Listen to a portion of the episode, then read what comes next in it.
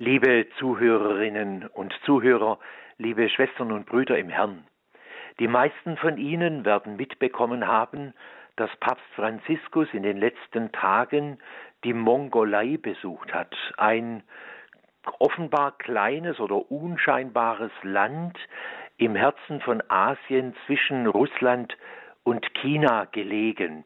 Und Papst Franziskus hat diesen Besuch heute, er ist der erste Papst, der in die Mongolei gereist ist, heute beendet. Die weltlichen Medien haben darüber in den letzten Tagen auch mehr oder weniger interessiert berichtet. Da wird zum Beispiel ein Mann interviewt, der beim Papstbesuch dabei war, und er sagte, ich glaube, dem Papst liegt wirklich am Herzen, sich um uns alle zu kümmern. Also auch um die ganz am entferntesten Rand der Gesellschaft und der Welt lebenden und kleinsten Gemeinschaften.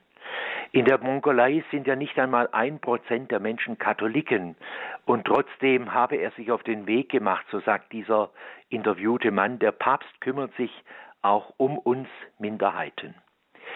Im Programm von dieser Papstreise war gestern Vormittag ein ökumenisches und interreligiöses Treffen in Ulaanbaatar, ähm, von dem ich gerne einige Sätze aus der Predigt des Papstes zitieren möchte. Es war ein großes interreligiöses Treffen, in dem Papst Franziskus vor allem auf die Verantwortung der Weltreligionen zum Frieden und zur Einheit der Menschheit, auch zur Bewältigung der großen Herausforderungen unserer Zeit, wenn man neben dem Frieden und der Beendigung der Kriege vor allem auch die Umweltthematik, die ja ein universales Problem ist, denkt. In dieser Ansprache gestern Vormittag sagte Papst Franziskus, Brüder und Schwestern, der soziale Wert unserer Religiosität misst sich daran, wie gut es uns gelingt, uns mit den anderen Pilgern auf der Erde zu harmonisieren und wie sehr es uns gelingt, dort, wo wir leben, Harmonie zu verbreiten. Ein Gebet, das von Franz von Assisi inspiriert wurde, lautet, wo Hass herrscht, lass mich Liebe entfachen. Wo Beleidigung herrscht, lass mich Vergebung entfachen. Wo Zerstrittenheit herrscht, lass mich Einigkeit entfachen. Der Altruismus schafft Harmonie und wo es Harmonie gibt, da besteht Einvernehmen, Wohlergehen, Schönheit. Harmonie ist vielleicht sogar das passendste Synonym für Schönheit. Im Gegensatz dazu ruinieren Verschlossenheit, einseitiges Aufoktroyieren, Fundamentalismus und ideologischer Zwang die Geschwisterlichkeit. Sie schüren Spannungen und gefährden den Frieden. Die Schönheit des Lebens ist eine Frucht der Harmonie. Sie ist gemeinschaftlich, sie wächst mit der Höflichkeit, mit dem Zuhören und mit der Demut. Und es ist das reine Herz, das sie erfasst, denn die wahre Schönheit liegt letztlich in der Reinheit des Herzens. Die Religionen haben die Aufgabe, der Welt diese Harmonie zu geben, die der technische Fortschritt allein nicht bieten kann, denn indem er auf die irdische, horizontale Dimension des Menschen abzielt, läuft er Gefahr, den Himmel zu vergessen, für den wir geschaffen sind. Schwestern und Brüder, wir sind heute hier versammelt als demütige Erben alter Weisheitsschulen. Dadurch, dass wir uns versammeln, verpflichten wir uns, das viele Gute, das wir empfangen haben, miteinander zu teilen um eine Menschheit zu bereichern, die auf ihrem Weg oft vom kurzsichtigen Streben nach Profit und Wohlstand desorientiert ist. Sie ist oft nicht in der Lage, den richtigen Weg zu finden. Nur auf irdische Interessen ausgerichtet, ruiniert sie am Ende die Erde, verwechselt sie Fortschritt mit Rückschritt, wie so viele Ungerechtigkeiten, so viele Konflikte, so viel Umweltzerstörung, so viel Verfolgung und so viel Ablehnung des menschlichen Lebens zeigen.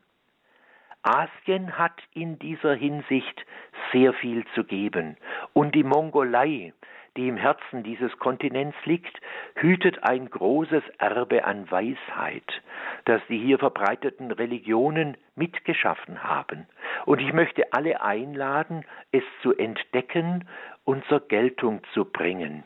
Ich beschränke mich darauf, zehn Aspekte dieses weisheitlichen Erbes zu nennen, ohne sie zu vertiefen. Zehn Aspekte.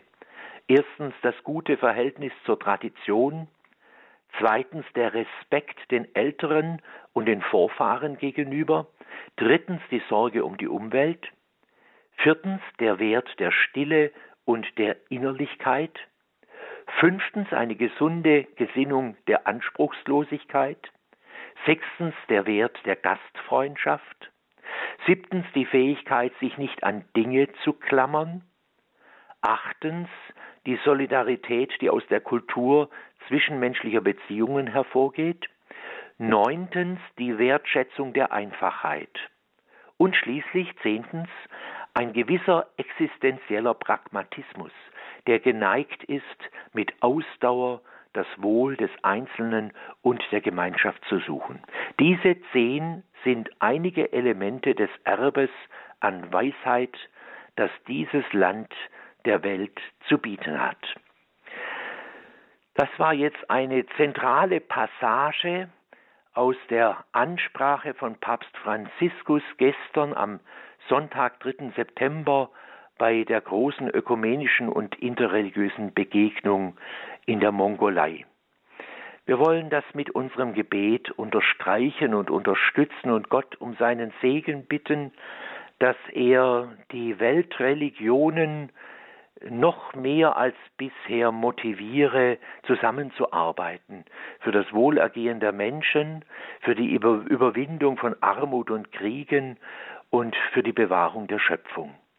Papst Franziskus hat jetzt heute Vormittag noch äh, sich getroffen mit Mitarbeitenden von Wohltätigkeitsorganisationen und ein Sozialzentrum, ein sogenanntes Haus der Barmherzigkeit eingeweiht, das eine neue Anlaufstelle für Arme, für Migranten und Opfer von häuslicher Gewalt sein soll. Und in der Zwischenzeit befindet er sich jetzt schon wieder auf dem Rückflug von der Mongolei nach Rom und wir wollen jetzt auch für ihn um den Segen bitten und für Sie alle, die Sie das Mittagsgebet heute bei Radio Horeb mitgebetet haben. Der Herr sei mit euch. Und mit deinem Geiste. Der Name des Herrn sei gepriesen. Von nun an bis in Ewigkeit. Unsere Hilfe ist im Namen des Herrn. Der Himmel und Erde erschaffen hat. Und der Segen des allmächtigen und barmherzigen Gottes, des Vaters und des Sohnes und des Heiligen Geistes komme auf euch herab und verbleibe bei uns alle Zeit. Amen.